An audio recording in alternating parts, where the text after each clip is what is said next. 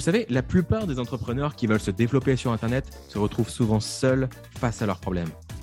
Dans ce podcast, on vous partage nos meilleurs conseils, anecdotes et retours d'expérience afin que vous trouviez les meilleures idées pour vous développer tout en passant un bon moment.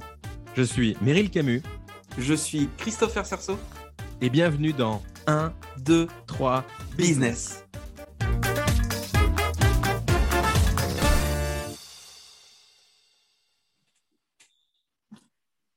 Imagine-toi, nous sommes face à une table ronde.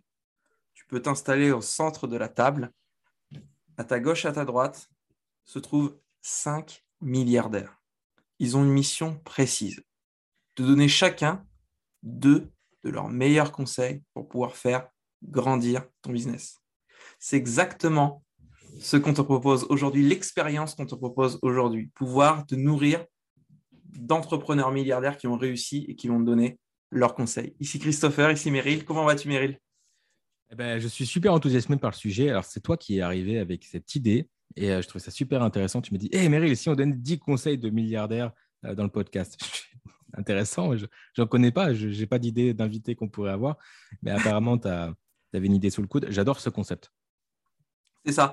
Euh, moi, j'ai trouvé ça, euh, c'est une idée qui est, originale, puisque souvent, euh, bah, on aime bien, enfin, moi, je sais que pendant longtemps, j'ai regardé énormément d'interviews de, gens à succès, c'est un petit peu comment ils pensent, ce qu'ils font. Alors, avec le temps, c'est vrai qu'on ne peut pas tout modeler, est-ce qu'il y en a qui ont voilà, euh, ceux qui vont te dire euh, lève-toi à 4 heures du matin, etc., c'est bien, mais c'est difficile sur, euh, sur le long terme. Donc, ce que j'ai fait, c'est j'ai vraiment essayé de sélectionner des conseils que tu vas pouvoir appliquer en ton business, qui vont pouvoir aussi te faire réfléchir sur ta manière de penser le business. Donc, j'ai sélectionné 5 milliardaires et ils vont te donner deux conseils chacun. Donc, les milliardaires en question sont issus des GAFA. Hein. donc, on aura Larry Page de Google, on aura Steve Jobs d'Apple, voilà, paix à son âme, mais il te donnera quand même des, conseils. On a euh, Mark Zuckerberg de Facebook, on a Jeff Bezos d'Amazon, et on ne pouvait pas euh, faire ce podcast sans l'homme le plus riche du monde, et également Elon Musk nous donnera deux conseils. Tu crois que les GAFAM vont devenir les GAFAM avec Elon Musk et Tesla? Ou Je ne sais pas du tout. Ah, GAFAM avec un S pour SpaceX. Ouais, ça pourrait être intéressant. C'est vrai qu'on a, en parlant de GAFAM, je n'ai pas sélectionné euh, euh, Bill Gates de Microsoft, mais. Ou euh, alors, ça fera Elon Musk et les GAFAM. Tellement le mec est au-dessus, c'est genre. c'est un peu ça. C'est vrai. D'ailleurs, quand j'ai fait cette, quand j'ai fait cette, justement cette liste, je me suis rendu compte à quel point justement Elon Musk portait son projet, Facebook, on pense tout de suite à, euh, à Mark Zuckerberg, etc. Et quand on pense à Google, le nom de la page ne vient pas forcément. Et tu dis, c'est quand même bizarre de se dire que cette entreprise, enfin, tout le monde connaît Google, et pourtant, euh, peu de personnes pourraient se dire, bah, voilà, je sais qui, qui est à la tête de, Google. Donc, je, je, ne sais pas si je sais pas si c'est volontaire de sa part ou qu'est-ce qui fait qu'il qui porte pas ce, déjà, ce, projet? Ouais. Il n'y a, pas juste Larry Page. Mais je ne sais pas, ils ont mis le produit en avant et c'est tellement. Euh, tu as l'impression que Google, c'est un peu un dieu. C'est le dieu qui sait tout. Tu poses ta question à Google. Maintenant, tu as les intelligences artificielles qui, t'aident un petit peu là-dessus. Donc, euh, ouais, c'est vraiment une entité euh, un peu à part et tu ne te dis pas qu'il y a des fondateurs derrière. Enfin, je sais pas, c'est un petit peu différent que les autres, je trouve. Et euh, en tout cas, voilà, ça ne va pas l'empêcher, Larry, de nous donner deux conseils concernant le business. Vas-y, balance Larry, là, je suis bien installé, donne-moi des conseils business. Son premier conseil, c'est vise la lune sans être trop pressé. Euh, ce, que, ce que suggère Larry, c'est que euh, la partie, donc la partie du, business, se joue sur le long terme et que l'entrepreneur doit être prêt à s'engager dans des projets pendant 10 ans et garder son enthousiasme initial tout au long du processus, à une époque justement où dans les sociétés modernes, l'individu recherche avant tout la gratification immédiate, les résultats rapides, on veut tout tout de suite. Et euh, le fait de se projeter sur 10 ans et de se dire le, le projet, même si pendant 8 ans il ne fonctionne pas, bah, je continue d'être enthousiaste, c'est ça qui fait qu'une entreprise va euh, augmenter drastiquement ses chances de réussite. À la fois, tu as un côté de je veux persévérer. C'est là où on se demande c'est quoi la différence entre persévérer et s'obstiner? Parce que je veux bien attendre 8 ans avant d'avoir des résultats et croire en mes rêves. Mais au bout d'un moment, si le marché ne veut pas de mon produit, à quel moment est-ce que je pivote? Il y, a aussi ça qui est délicat euh, au, au quotidien. C'est vrai. Et après, pour Google, je pense que c'est une vision tellement, euh, tellement globale, mais c'est vrai qu'en plus, Google n'était pas clairement le premier produit sur, sur le marché. Enfin, je veux dire, il existait d'autres Google avant mmh. Google, et ils ont su, euh, et ils ont bien fait justement de, de, persévérer. Et euh, une, citation, une citation aussi que, que j'avais vue de, du PDG de Google, alors j'essaie juste de la, de la retrouver. là où je rejoins, tant que tu retrouves la citation, là où je rejoins totalement Larry Page ici, c'est que quand tu es suffisamment animé par un projet, oui, tu peux attendre des années avant d'avoir des résultats. On parlait des valeurs hautes dans les épisodes de podcast euh, plus, plus récents, enfin précédents. Et c'est exactement ça. C'est que quand tu fais quelque chose qui est vraiment dans ton ikigai, qui est vraiment euh, qui colle à qui tu es au fond de toi, alors tu vas faire preuve de résilience, de persévérance et de créativité pour euh, aller au bout de ton projet. Tout à fait. La citation que j'ai retrouvée, c'est Si nous avions été motivés par l'argent, nous aurions vendu Google il y a longtemps et nous serions aujourd'hui sur une plage. bien sûr. Mais surtout qu'ils ont, euh, ont eu l'occasion. C'est quoi l'histoire là? C'est que euh, c'est Yahoo qui leur proposait de racheter Google, euh, genre en 2004, quelque chose comme ça, peut-être 2002. Yahoo propose une somme pharaonique pour l'époque, enfin une somme pharaonique tout court d'ailleurs, pour racheter Google et Google, contre toute attente, refuse. Non, non, je dis une bêtise. J'ai fait un, un contresens. C'est l'inverse en fait. Ah putain, attends, je ne maîtrise pas l'histoire. Je ne veux pas dire de bêtises. Peut-être si vous écoutez le podcast, vous la connaissez cette histoire. Je suis en train de réaliser que, je fais un contresens. Est-ce que c'est Google qui a proposé à Yahoo de le racheter? Ils ont dit non et quelques temps plus tard, ils les ont rachetés pour genre euh, une bouchée de pain Ou est-ce que c'est Yahoo qui a proposé à Google de les racheter et Google a refusé et puis après les a éclatés derrière? Euh, je ne sais pas. On a une section commentaires dans le podcast. Euh, celui ou celle qui maîtrise cette histoire, n'hésitez pas à la dire en commentaire pour nous éclairer c'est vrai que je ne sais plus non plus dans quel sens. Ça, me vient comme ça, mais je n'ai pas, pas potassé l'histoire. en tout cas, conseil intéressant. Donc voilà, premier conseil, vise la lune sans être trop pressé. Et conseil numéro 2, pense à la brosse à dents. Alors, bah, c'est quoi cette histoire de brosse à dents? J'ai beau penser à une brosse à dents. C'est quoi? C'est qu'il faut, euh, faut utiliser le produit euh, souvent? Alors c'est ça. En fait, le test de la brosse à dents, c'est pour savoir si ton produit il est parfait. Il doit répondre à deux critères. Premièrement, ça doit être un produit qui doit être utilisé plusieurs fois par jour, ce qui est en principe le cas avec une brosse à dents. Et deuxième euh, point, c'est que euh, le produit doit être un produit dont personne ne peut s'en passer. Et donc, bah, une brosse à dents respecte ces deux critères. Et donc, euh, quand tu vas lancer un produit, dis-toi, est-ce que ce produit-là, euh, est-ce qu'il a des chances que euh, les gens l'utilisent plusieurs fois par jour, tous les jours, toute l'année? Et est-ce qu'ils peuvent se passer ou non de mon produit? Si, tu, si tu coches ces deux cases-là, ton produit a de très fortes chances bah, de connaître le succès. Et à la fois, ce n'est pas des conditions sine qua non, parce que Airbnb, tu n'utilises pas Airbnb tous les jours. Tu vois. Et pourtant, euh, tu, peux, tu peux quand même fonctionner. Euh, enfin, la boîte tourne très bien. Donc, c'est euh, ouais, deux indicateurs, surtout si tu vends une commodité, je pense. Mhm. Là, pour le coup, de, pour l'exemple de Google, bon, voilà, Google, on l'utilise, enfin, la terre entière l'utilise plusieurs fois par jour. Et si demain Google n'est plus là, bon, il y aurait peut-être des alternatives, mais un monde sans Google, c'est quand même triste. Ouais. Et il y a, d'autres moteurs de recherche qui, qui, existent. Tu sais, il y a Décidément, je suis vraiment pas au taquet sur, euh, sur la précision aujourd'hui, mais c'est euh, Ecosia Non, c'est quoi? Alors, je sais qu'il y, a des, y a des moteurs de recherche écologique. Oui, c'est ça. C'est que quand, tu, quand, tu, quand tu fais une recherche, ça plante un arbre ou je ne sais plus trop quoi. Ouais, ouais, je peux. Moteur de recherche. Je, n'ai plus le nom, mais euh, il y a même des moteurs de recherche. Tu peux être rémunéré, je crois, qui fonctionnent avec la blockchain et compagnie. Mais c'est vrai que Google a tellement un monopole. Enfin, voilà, les gens, euh, par défaut, ils ont Google et peu de gens pensent à, switcher ou voir d'autres alternatives. Mais non, mais ils ont, bah, en même temps, ils ont un quasi-monopole. Si c'est ça, c'est Ecosia, planter des arbres à travers le monde. Bah, tu vois, j'étais dedans. Donc, euh, et ce que je voulais dire, c'est que même si tu as un mastodonte qui a probablement 95 ou 98% des parts de marché, je ne sais pas c'est quoi le chiffre exact, eh bien, tu peux euh, quand même te positionner, proposer ce que propose déjà le meilleur, mais avec un petit positionnement différent. En l'occurrence, nous, c'est pareil que Google, sauf qu'on plante des arbres. Donc, c'est mieux. Et donc, si tu as une valeur écologique, c'est dans le, dans le son casse euh, avec euh, la lettre E à la fin pour environnement. C'est un argument, en fait, de dire qu'on on, s'intéresse à l'environnement. Ben, voilà, mhm. tu peux trouver un petit positionnement. Yes. Donc voilà pour les deux conseils de Larry Page de Google. Merci Larry. Merci euh, Larry, tu, peux, tu droite. Voilà. tu vois l'issue de secours, la clé clinique, voilà. Allez, dégage Larry, c'est bon, on passe tu au suivant. Tu peux demander à Steve Jobs de, de venir s'installer. Steve, merci. Réveille-toi. Réveille-toi Steve. Alors, premier conseil de Steve, euh, qui est assez cash. Premier conseil de Steve, ne vends pas de la merde.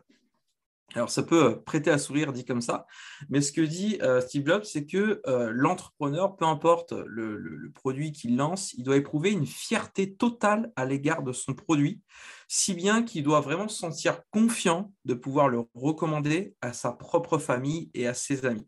Et finalement, le conseil est beaucoup moins idiot qu'il n'y paraît, parce que c'est vrai que euh, bah, je, connais plein de gens qui, euh, qui ont lancé des produits Watt, mais qui ne l'assument absolument pas, ou, euh, ils disent, voilà, ça, ça, peut se vendre, etc. Mais clairement, mon propre produit, je ne le recommanderais pas forcément à ma famille. Et ça, il y a peut-être une indication que bah, le, le, produit n'est pas excellent ou à revoir.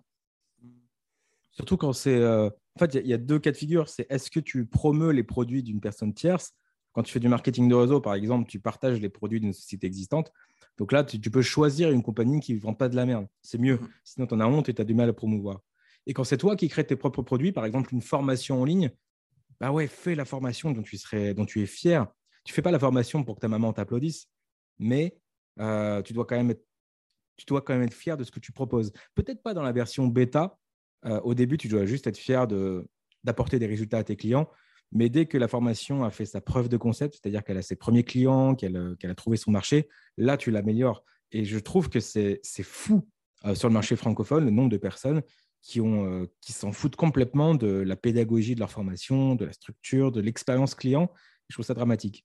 Et je précise que, alors, je ne suis pas sociologue, mais j'ai le sentiment que c'est davantage des infopreneurs mal des, mecs qui négligent l'expérience utilisateur, alors que euh, quand je m'intéresse euh, à des coachs business femmes ou des formatrices femmes, il y a beaucoup plus de valeur sur l'esthétique, sur l'expérience client. Et moi, je suis plus dans ces valeurs féminines, on va dire, même si je caricature un peu encore une fois. Et, et j'aime bien quand il y a un bon customer care, quand il y a une expérience client. Pour moi, c'est important. Et je comprends aussi le côté non, mais vas-y, euh, fonce, fais de l'argent et c'est ça qui est le plus important au début et après, tu améliores, qui est un peu plus euh, young pour le coup. Donc voilà la petite remarque que je voulais faire par, euh, rapport à ça. Bah, super, Miguel. Donc, premier conseil, ne vends pas de la merde. Deuxième conseil, ne te focalise pas sur l'argent. Alors, ça, c'est pareil, quand on débute, ce qui se passe, c'est qu'on va être rentable le plus rapidement possible.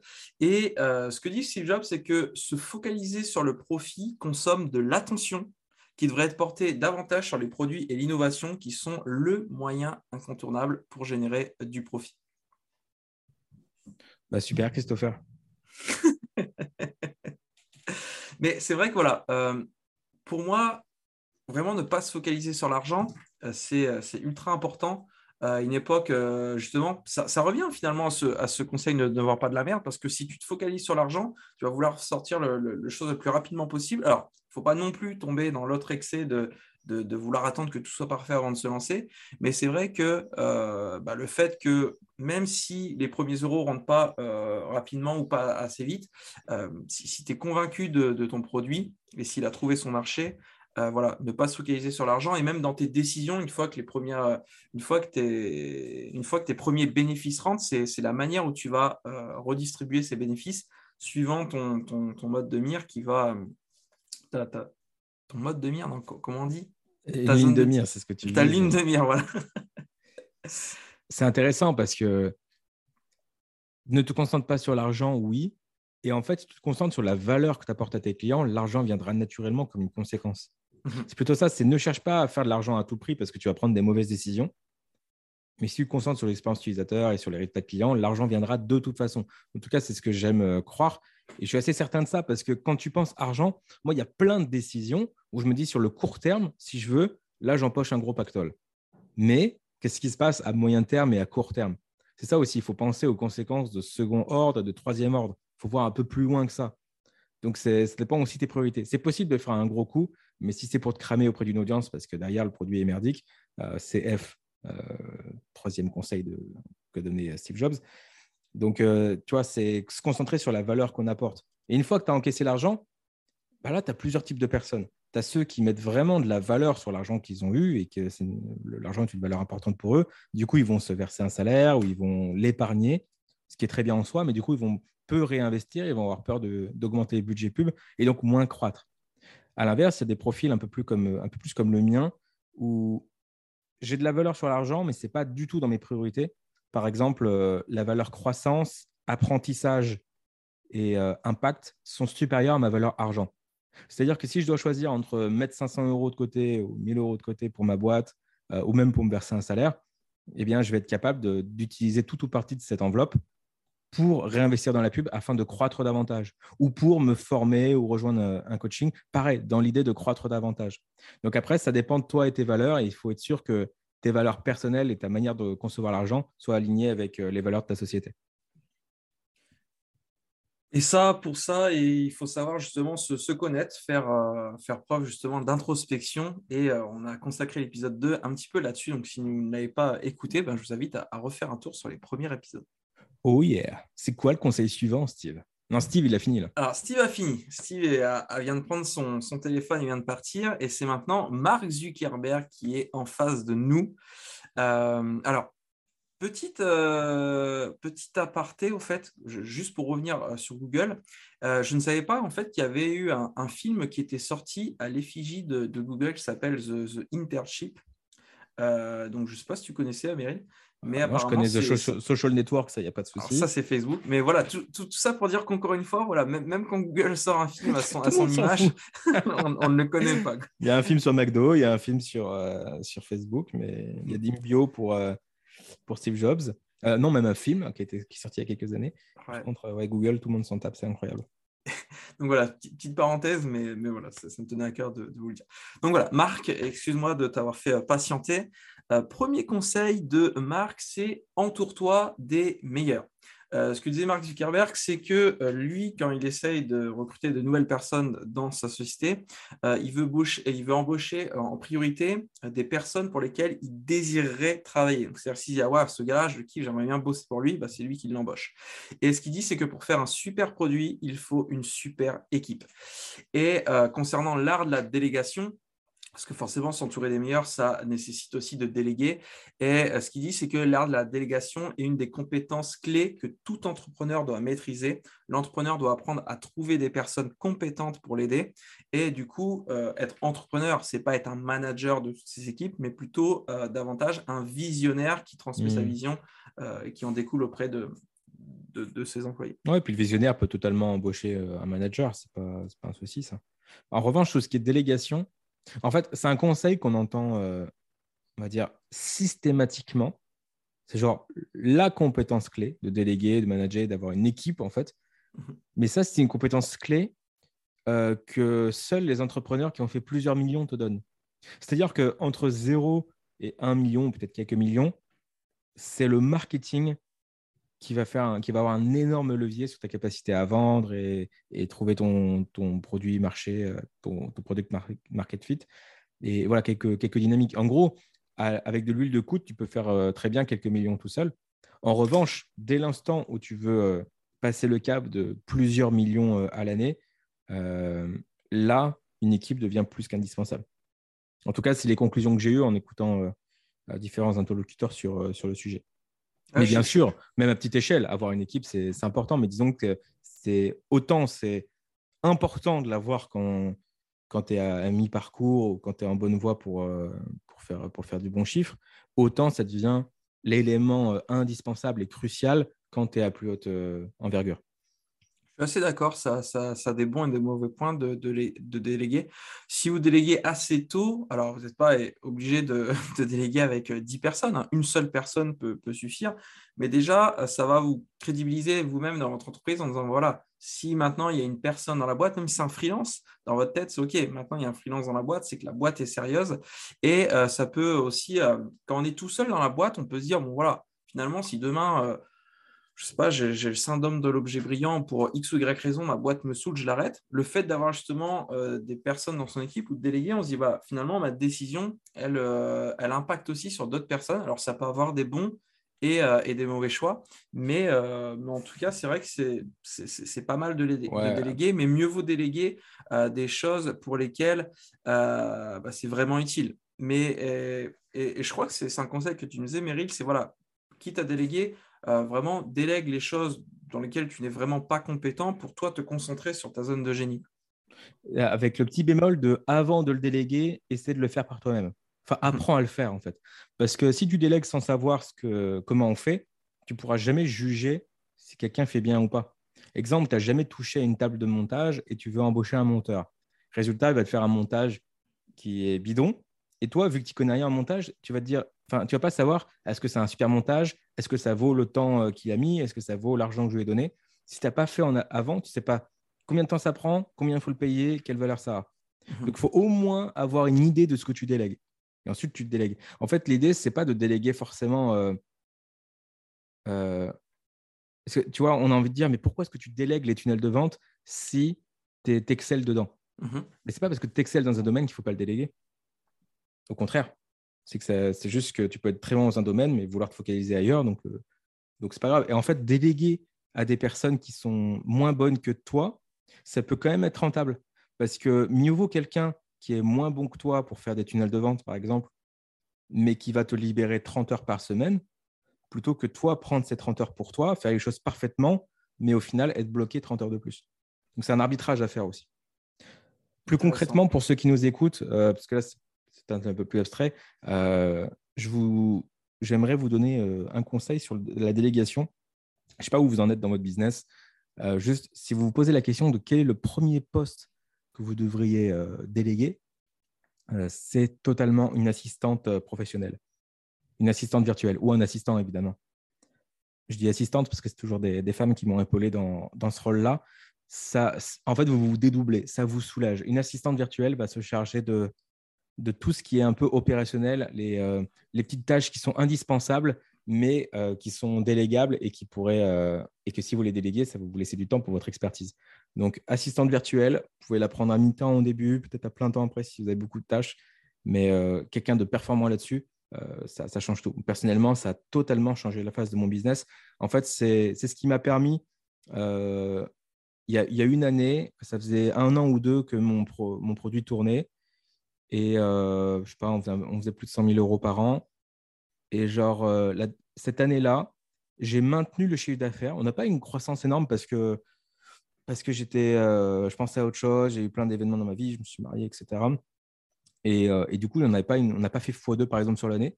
Je sais juste qu'on a gardé le même chiffre d'affaires, donc plus de 100 000 euros, sauf que je suis passé de travailler genre 30 euh, heures par semaine ou plus, je ne sais pas exactement, je travaillais déjà pas énormément, mais on va dire 40 heures par semaine à certaines semaines, je bossais littéralement entre 1 et 4 heures. C'est-à-dire qu'on n'a pas doublé mon chiffre d'affaires, par contre, j'ai diminué mon temps de travail. Certains mois, j'ai diminué par 10, tu vois. Juste avec une seule personne. Donc, imaginez la puissance de la délégation. Ouais, pour assistance virtuelle, c'est pas mal. Euh, pareil, dans, cette partie euh, délégation, un, conseil contre-intuitif de Grande Cardone. Pardon. Euh, ce que dit Grande Cardone, c'est la première personne que tu. Enfin, euh, le premier poste à déléguer, euh, ce serait de prendre un jardinier. Ce qui veut dire par là, c'est que avant même de déléguer des hmm. tâches professionnelles, pense à déléguer des tâches personnelles comme ton ta pelouse, etc. Et ça, c'est vrai qu'on n'y pense pas. On pense tout de suite à déléguer pour son travail, alors qu'il y a énormément de tâches personnelles qui prennent du temps et qui sont certains, certaines de, de, ne pas apporter de, de valeur financière ou, autre. Et finalement, bah, mieux vaut euh, déléguer sa pelouse pendant deux heures et se concentrer sur son business que l'inverse, c'est-à-dire déléguer son business pour euh, avoir plus de temps pour tourner sa pelouse. totalement, tu fais bien de le préciser. D'ailleurs, ça se fait très bien en Amérique, ça, de déléguer. Euh, avoir un jardinier, il n'y a rien de plus courant aux USA parce qu'ils ont tous un, gazon, un jardin, tout ça, des, des baraques énormes. En mmh. France, c'est un peu moins spontané. C'est pas le jardinier qu'on peut payer en premier. Euh, quoi que ton de la pelouse, si jamais quelqu'un est chaud, euh, vous nous laissez un commentaire. C'est un, peu... la jungle. Euh, mais le ménage, la cuisine, encore une fois, sauf si c'est important pour vous et que c'est l'occasion de partager un moment familial ou que c'est OK, que ça vous détend ou quoi que ce soit, c'est typiquement des tâches que, que, vous devriez déléguer. Sam Ovens disait si tu fais plus de 10 000 euros par mois et que c'est encore toi qui fais à manger, tu n'as rien compris. dans le sens où entre penser ce que tu as envie de manger, préparer ce que tu vas manger, le manger, débarrasser la table, etc., enfin, faire, faire la vaisselle, et en plus de ça, tu rajoutes faire les courses, ça te prend littéralement trois heures par jour.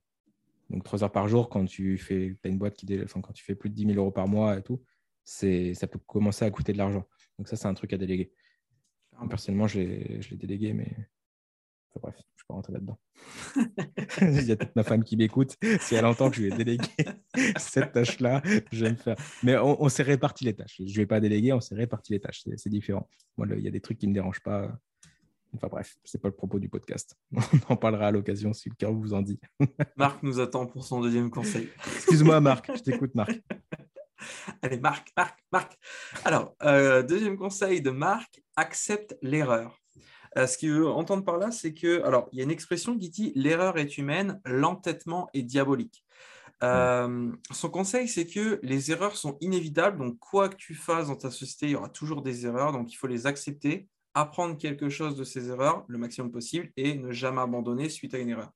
Et, euh, pour montrer cette philosophie aussi de, de, Facebook, un des premiers slogans de Facebook était Move fast and break, uh, break things. Excusez-moi pour. J'ai cru, cru que tu allais dire motherfucker. c'est quoi ce slogan? Fast et break things qu'on peut traduire euh, en français euh, si, on ne le traduit pas mot, euh, mot, pour mot, mais on peut le traduire par demander pardon plutôt que demander la permission. C'est-à-dire, mmh. voilà, on, fonce et puis s'il y a des erreurs, bah, voilà. Et c'est également la stratégie d'Uber. Uber, ils ont vraiment été dans cette philosophie de demander pardon plutôt que de demander la permission. Notamment, on a vu, voilà, avec ce que ça a pu engendrer comme, comme guéguerre avec les taxis. Mais voilà, donc la philosophie d'accepter l'erreur dans son business. Dans, dans, le cas de cette dernière startup, ils ont pris un concept où les gens se plaignaient, se plaignaient des taxis euh, qui étaient mal polis, etc. ça remonte à quelques années. Il y avait plein de plaintes au niveau, puis eux sont arrivés, ils ont juste euh, magnifié tout ça. Et euh, du coup, ils ont en quelque sorte transformé la merde en beurre. J'ai voulu me retenir de rire dans le micro, mais c'est une private joke avec Mary, il l'a placé subtilement. Euh, donc voilà pour euh, ces conseils de Mark Zuckerberg. Euh, bah, ça nous a permis de, bien, de bien débattre dessus. Et on passe tout de suite à Jeff Bezos. Jeff Bezos qui a été pendant un certain temps l'homme le plus riche du monde avant que Elon lui fasse coucou de loin. Et on va avoir deux conseils du coup de Jeff Bezos. Euh, alors, je vais prendre le, premier conseil est meilleur que le deuxième selon moi. Alors, je vais commencer par, le deuxième pour euh, conclure sur, le meilleur conseil. Le premier conseil de euh, Jeff Bezos, c'est diversifie-toi au bon moment. Ce qui veut dire par là, c'est que euh, souvent, quand, notre produit marche, on a tendance tout de suite à vouloir euh, tester d'autres terrains, d'autres choses, etc. Et lui, ce qu'il dit, c'est qu'une diversification trop précoce est risquée et qu'elle est susceptible de complexifier les opérations, de disperser les efforts de l'entreprise et de brouiller son identité. Alors peut-être que pour euh, vous qui nous écoutez, si, si vous êtes au tout début, vous ne pensez pas forcément à diversifier, mais très vite, on peut se retrouver enlisé. Ça a été un petit peu aussi le, euh, cas de Mérine, une fois que son premier euh, produit euh, a bien fonctionné, pendant longtemps, elle était dans cette période en mode est-ce que je reste dessus? Est-ce que je crée d'autres produits? Si tu veux nous, donner deux, trois détails, Mérine. Bah déjà, en fait, tu dis que ça ne reste peut-être pas aux débutants, mais en fait, totalement. C'est justement quand tu débutes et que tu n'as pas encore ton produit best-seller que tu te diversifies en espérant qu'il y a un des projets qui prennent.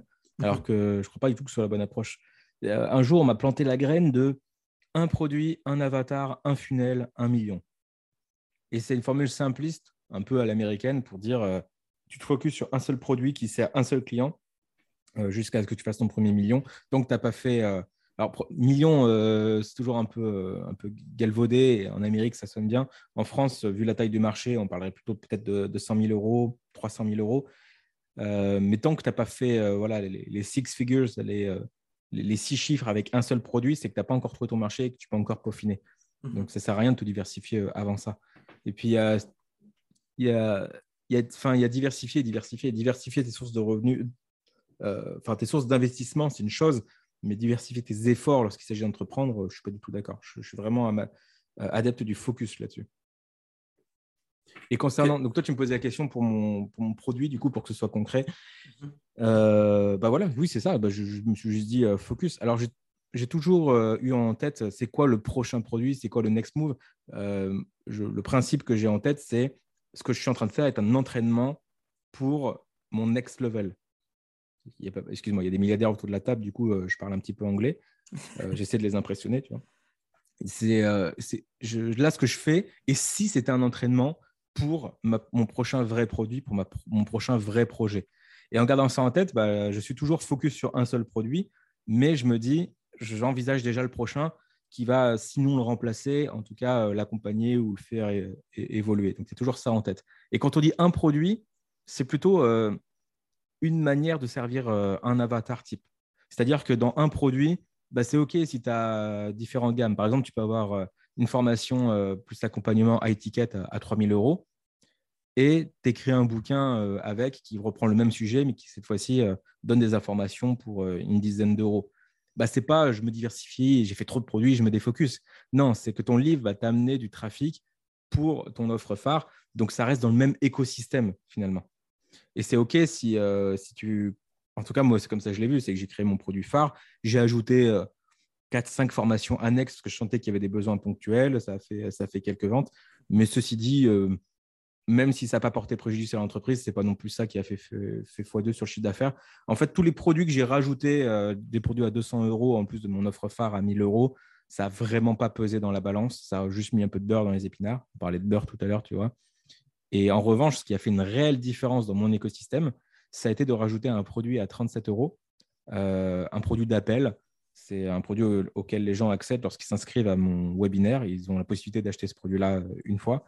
Euh, et, ça, en revanche, ça, a totalement changé parce que non seulement j'ai fait énormément de ventes, parce que c'est un petit produit en même temps, mais surtout, ces ventes-là ont permis de largement baisser le coût publicitaire. imagine, tu payes 5 euros pour avoir un prospect, sauf que tous les 6 prospects, tu vends un produit à 30 euros. Bah, c'est-à-dire que pour 30 euros euh, de payer pour obtenir des prospects, tu vends un produit à 30 euros. C'est-à-dire qu'au final, tes prospects te coûtent zéro. En pratique, voilà, c'est auto-liquidé. En pratique, moi, ça ne revient pas à zéro, mais ça fait baisser peut-être de moitié ou au moins de 30% le prix de la pub. Bah, ce n'est pas négligeable. En plus de ça, c'est une thématique qui est, euh, euh, la thématique du storytelling, c'est un petit peu en dehors de mon produit phare. Ça m'a permis aussi de valider l'intérêt du marché pour cette thématique et de me dire, ah bah, peut-être que ma prochaine offre, je pourrais aller un peu plus loin là-dessus. Donc ça, je recommande. J'appelle ça un SLO. Enfin, ça s'appelle un SLO, Self Liquidating Offer, une offre qui s'auto-liquide, autrement dit qui rentabilise votre publicité. Ça, c'est un exemple de produit que vous pouvez rajouter sans bousiller votre écosystème et sans vous défocus. Ok, bah merci pour ces euh, compléments d'information, euh, Meryl. Jeff a pris des notes. ça fait toujours plaisir. Et euh, quel est le deuxième conseil du coup de Jeff Bezos? C'est traite le client comme un roi. Euh, Amazon, sont vraiment euh, customer-centric, c'est-à-dire vraiment entièrement focalisés sur le client. Et c'est vraiment une ambition de Jeff Bezos de faire en sorte que les standards autour d'Amazon se répercutent sur l'industrie à l'échelle mondiale. Et pour donner l'exemple, c'est que Amazon, quel que soit le problème invoqué, le client a toujours raison. Il peut se faire rembourser immédiatement, avant même d'avoir renvoyé le produit si besoin, et parfois même alors qu'il n'était victime d'aucune erreur. Et euh, c'est vrai que on a tous un compte Amazon, on, a tous déjà eu euh, besoin de se faire rembourser. C'est vrai que bah, là-dessus, ils sont, sont vraiment pas euh, regardants. et c'est tellement important pour, Jeff Bezos que chaque employé d'Amazon, y compris Jeff Bezos, est obligé de consacrer deux jours tous les deux ans au service client justement d'Amazon pour que chaque employé se rende compte justement de l'importance du service client.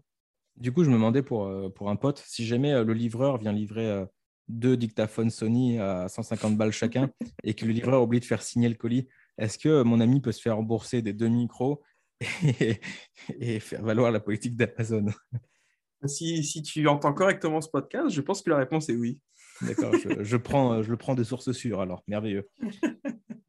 alors, le, client est roi, Ouais, bah, dans un business model comme Amazon, ça fait totalement sens. Mais en fait, ceci, c'est intéressant parce que ce n'est pas du tout logique pour une enseigne euh, de, de, partir de ce principe-là. Enfin, tu pourrais te dire, attends, euh, on va se faire abuser, il y a plein de gens qui vont demander des remboursements et autres. C'est contre-intuitif à mort. Ouais, ouais c'est assez contre-intuitif.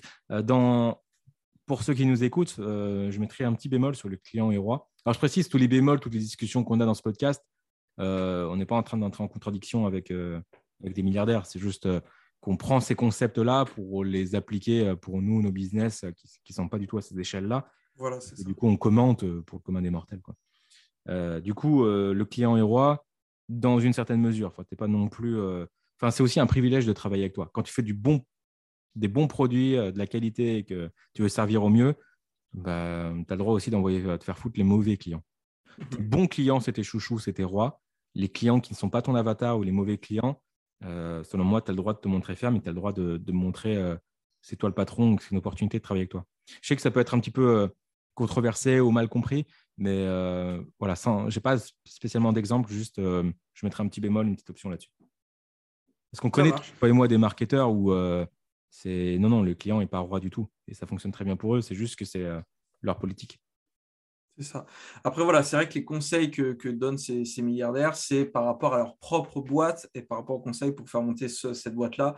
Mais euh, voilà, alors, sans euh, penser que vous manquez d'ambition, mais je pense que rares sont les auditeurs qui vont lancer le futur Google ou le futur Amazon parmi nous, même si on a quand même l'ambition d'entreprendre.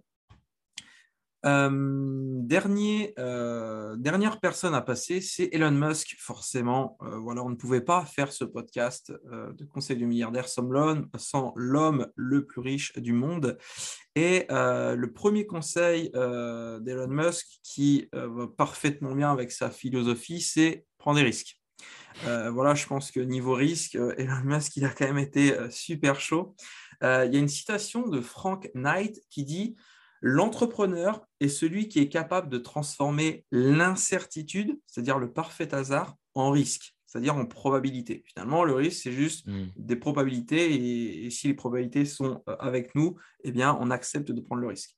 Donc, il ne faut, pas faut pas attendre d'avoir la certitude de réussir pour entreprendre, mais plutôt d'accepter le risque sans toutefois le confondre avec un ticket de loterie. Pour hmm. Musk, l'absence de risque est même un signal négatif, puisque bah, si l'entrepreneur se lance dans un projet dans lequel il est sûr et certain de réussir, bah, il s'attaque probablement à un problème évident ou simpliste. Ouais, je suis super d'accord avec ça. Euh, évidemment, euh, le petit bémol que j'apporterais, les, bémols, c'est pour apporter de la contradiction. S'il n'y a pas de contradiction, il n'y a pas d'épisode de podcast. Donc, c'est normal d'être, de, moduler un petit peu ce qui est dit. Si Elon, euh, tu, tu, nous écoutes. Alors, ouais, Elon, écoute-moi bien, j'ai un conseil pour toi. pas du tout. Juste les risques. je pense que c'est intéressant de prendre des risques dans l'innovation mais c'est intéressant aussi de limiter les risques dans ce qui est déjà acquis. Dans le sens où si tu as des choses qui fonctionnent déjà dans ta boîte, tu vas pas te réveiller un matin en disant Bon, les gars, j'ai bien dormi, vous savez quoi, j'ai pris mon café, j'ai une idée, on va tout péter, on va tout reconstruire. Ben non, euh, fous pas le sbull dans ce qui fonctionne déjà. Par contre, si tu te dis Bon, on fonctionne déjà bien, euh, j'ai plusieurs idées qui pourraient peut-être nous, nous, aider à grandir, des nouvelles idées de produits, des nouvelles idées de manière de traiter les choses. Euh, c'est risqué, ça fait pas sens, mais soyons fous. Par exemple, tu as une boîte qui fonctionne bien et du jour au lendemain, tu décides de créer une nouvelle formation euh, de haute qualité, mais cette fois-ci, elle est gratuite. Ou alors, tu as une de tes formations, un de tes services que tu donnes gratuitement aux gens. Bah, Est-ce que c'est un risque? Oui. Est-ce que ça se fait sur le marché? Pas tant que ça. Et du coup, tu te démarques. Euh, donc, tu évalues ça et là, tu prends le risque, bah, le risque de donner un produit gratuitement. Tu il y, a plein de risques là-dessus, mais c'est un risque qui peut payer. Sauf que s'il ne paye pas ce risque, ta boîte n'est pas foutue. Tu ne fous pas la clé sous la porte. Donc, c'est un risque modéré. Tu prends des risques sur l'innovation qui peut permettre de grandir, mais tu ne risques rien sur ce qui fonctionne déjà. C'est comme quand on dit brûler les bateaux. Euh, je suis très, euh, très modéré par rapport à ça. Euh, quand tu as, la vingtaine, peut-être que tu as un peu plus, un peu plus l'esprit en flamme. Ouais, et voilà, tu, brûles plus facilement. Sauf que tu ne peux pas appliquer ce conseil à tout le monde. Enfin, quand tu as une famille, des enfants et que tu payes tes factures tout juste, est-ce que c'est vraiment une bonne idée de, dire euh, chérie, je plaque tout, je lance une boutique de dropshipping Donc, euh, calme-toi, José, hein, il faut, faire les choses bien. Personnellement, je sais de quoi je parle. À 19 ans, j'ai quitté Sciences Po pour vendre des canettes en marketing de réseau. Donc, forcément, quand on quitte euh, le statu quo, une école qui est une des plus difficiles d'accès en France, pour dire je me lance dans un système qui ressemble à un système pyramidal que personne ne comprend, forcément, là, ça demande une part de risque. Mais je l'ai fait en âme et conscience parce que je percevais plus de risques et plus de mal-être à rester dans ma situation actuelle que de prendre le risque de tenter l'entrepreneuriat. Donc, c'est mesuré. Juste, ça faisait, ça faisait pas sens pour moi de rester à Sciences Po. encore une fois, c'était déjà, c'était un contexte. J'étais jeune. Euh, c'est un risque que j'ai pris à ce moment-là, mais qui était mesuré. Je perdais, n'avais pas tout à perdre. Je pouvais perdre beaucoup, mais j'étais quand même serein de ce que je faisais. Au moment où j'ai quitté Sciences Po pour de vrai, j'avais déjà des revenus en marketing de réseau et je me dis que quoi qu'il arrive, j'avancerai. Est-ce que j'ai eu des galères par la suite? Oui, bien sûr, mais euh, au final, c'est une décision que je ne regrette pas. En revanche, si c'était à refaire aujourd'hui, euh, avec la, sagesse qui, incombe, je pense que je ne referai pas ça. On ne peut pas refaire son histoire parce que c'est une chaîne de causalité qui te mène là où tu es et tu ne peux pas vivre avec des regrets. Juste, euh, je pense que dans mon état d'esprit actuel, je ferai euh, des choix différents qui finalement euh, me permettraient d'aboutir au, même endroit, mais sans, sans ce risque-là. Ok, c'est intéressant. C'est vrai que c'est vrai qu'à l'époque, j'ai pu vivre ça du coup, du coup en direct, et c'est vrai que bah, c'était aussi une forme, enfin, on était tous euh, impressionnés, c'est-à-dire, voilà, si, ce gars-là a lâché Sciences Po pour ça, ça montre à quel point c'est important pour lui. Donc, mmh. euh, donc Parce que bah là, dit comme ça, ça se dit en, trois lignes, mais en vrai, euh, mmh c'est un, des mois de réflexion. C'est quand tu es dans le bureau du directeur pour remettre ta lettre, bah, tu as, les tripes qui, qui, remuent un petit peu. Tu es là en mmh train de faire un gros fuck à une école que tu as idolâtrée, que tu as toujours rêvé. en fait, c'était mon ancien grand rêve, Sciences Po. Et j'ai tout donné pendant plusieurs années pour y aller. Et une fois là-bas, un an plus tard, je dis, euh, je m'en vais. Et c'est super contre-intuitif, encore une fois. Et en plus, à 20 ans, as des, à la fois, tu as des certitudes, à la fois, tu as des doutes. Tu es presque encore un gamin. Tu vois.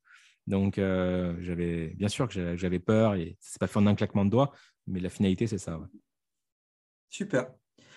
Euh, Dernier conseil euh, de ce podcast, donc encore un conseil d'Elon Musk, qui est sois fort dans l'adversité. ce qui veut dire par là, Elon Musk, c'est qu'il il est nécessaire pour lui de travailler en priorité sur les problèmes qui doivent être réglés pour que l'entreprise survive plutôt que euh, sur, euh, sur les problèmes qu'on a envie de traiter. Hmm. C'est-à-dire que voilà, on sait que souvent dans sa boîte, il y a ça, ça, ça qui ne va pas, mais on se dit, bah, moi j'ai envie de travailler, je vais travailler sur ce truc-là. Et souvent, les trucs les plus euh, urgents, on a tendance à les mettre de côté, simplement parce qu'on préfère moins travailler avec. Moi, un exemple tout bête. ma boîte était éligible en 2021 pour être exonérée de TVA. Et il fallait remplir de la paperasse, etc. Et j'ai traîné, traîné, traîné en disant non, mais moi, ce que je dois faire, c'est appeler des clients, euh, voilà, euh, augmenter mon chiffre d'affaires, etc. Et du coup, j'ai, j'ai, mis de côté ce problème-là.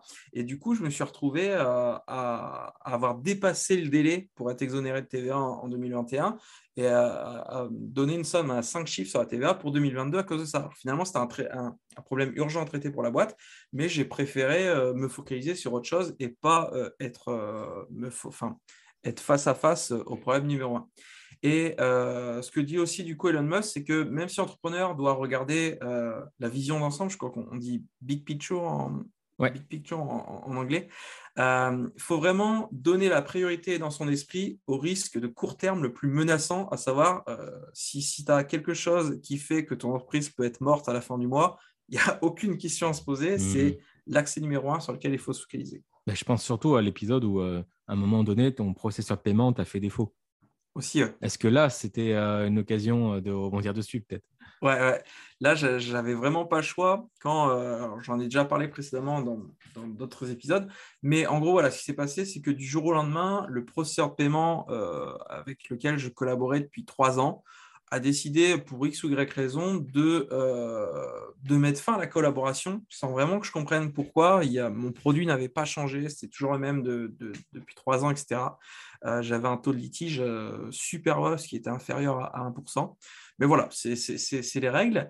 Et du coup, je me suis dit, bon, bah voilà, euh, c'est pas grave. Si, lui me lâche, euh, je, vais en prendre un autre. Et je me suis rendu compte qu'en fait, sur le marché, bah, il n'y avait pas tant euh, que ça de processeurs de paiement. Et surtout que bah, nous qui vendions des infoproduits, des produits d'information, des formations en ligne, euh, c'est assez mal perçu par les processeurs de, de, paiement en, général. Eux, ils, ont, ils sont habitués à voilà, des artisans qui vendent leurs produits physiques, etc.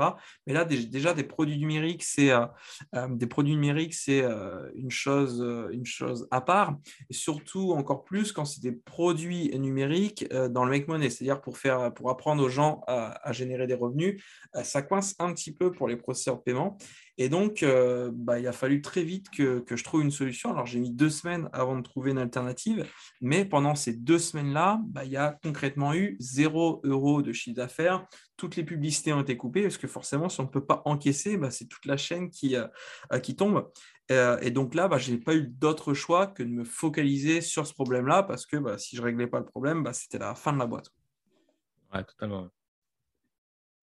Donc, euh, régler les problèmes urgents. Après, il y a toujours euh, de voir qu'est-ce qui est urgent et qu'est-ce qui est important. Si c'est seulement urgent, mais que ce n'est pas important et que ce n'est pas euh, létal pour votre boîte si ça se produit, là, par contre, ça vaut le coup d'être délégué. Il ne faut pas réagir. Et la vraie question derrière, c'est comment est-ce que je peux faire en sorte que ces événements potentiellement mortels ne se produisent pas en premier lieu? Essayer d'anticiper. Plus facile à dire qu'à faire, ceci voilà pour ce podcast. Donc, je vais refaire un rappel des 10 euh, conseils qu'on a vus ensemble dans ce podcast. Donc, numéro 1, euh, faire le test de la brosse à dents. Numéro 2, viser la lune sans être trop pressé. Numéro 3, ne pas vendre de la merde. Numéro 4, euh, ne pas se focaliser sur l'argent. Numéro 5, s'entourer des meilleurs. Numéro 6, accepter l'erreur. Numéro 7, se diversifier au bon moment. Numéro 8, traiter le client comme un roi. Numéro 9, prendre des risques. Et enfin, numéro 10, être fort dans l'adversité. J'espère que ce podcast qui a été euh, différent de, ce qu'on a pu faire, ce tour de table avec des milliardaires, euh, bah, vous a plu. Si ça vous a plu, bah, n'hésitez pas à nous le faire savoir. On pourra refaire un nouveau tour de table avec cinq autres milliardaires avec 10 conseils supplémentaires. Euh, donc voilà, j'espère que ça t'a plu aussi, Meryl, de, partager cet épisode avec nos auditeurs. C'était un immense plaisir. J'ai été étonné de voir que que Mark Zuckerberg ne buvait pas de café. On lui a proposé, il a dit non, moi je veux une grenadine à l'eau. Euh, écoute, parfait. Euh, merci à vous, messieurs, de nous avoir donné vos conseils. On a traduit en instantané, évidemment. Larry Page, tu peux revenir. Euh, c'est bon, on a. C'est bon, tu peux revenir parmi nous. C'était vraiment une bonne idée. En tout cas, j'ai pris, du... pris du plaisir dans ce podcast. j'ai hâte qu'on ait des nouveaux invités autour de cette table virtuelle. J'imagine que ça sera cool. Eh ben, super. Ben, N'hésitez pas à donner vos retours euh, sous les commentaires du podcast et vous abonner si le contenu vous plaît. Et on se dit à très vite. Ciao, ciao tout le monde. Ciao.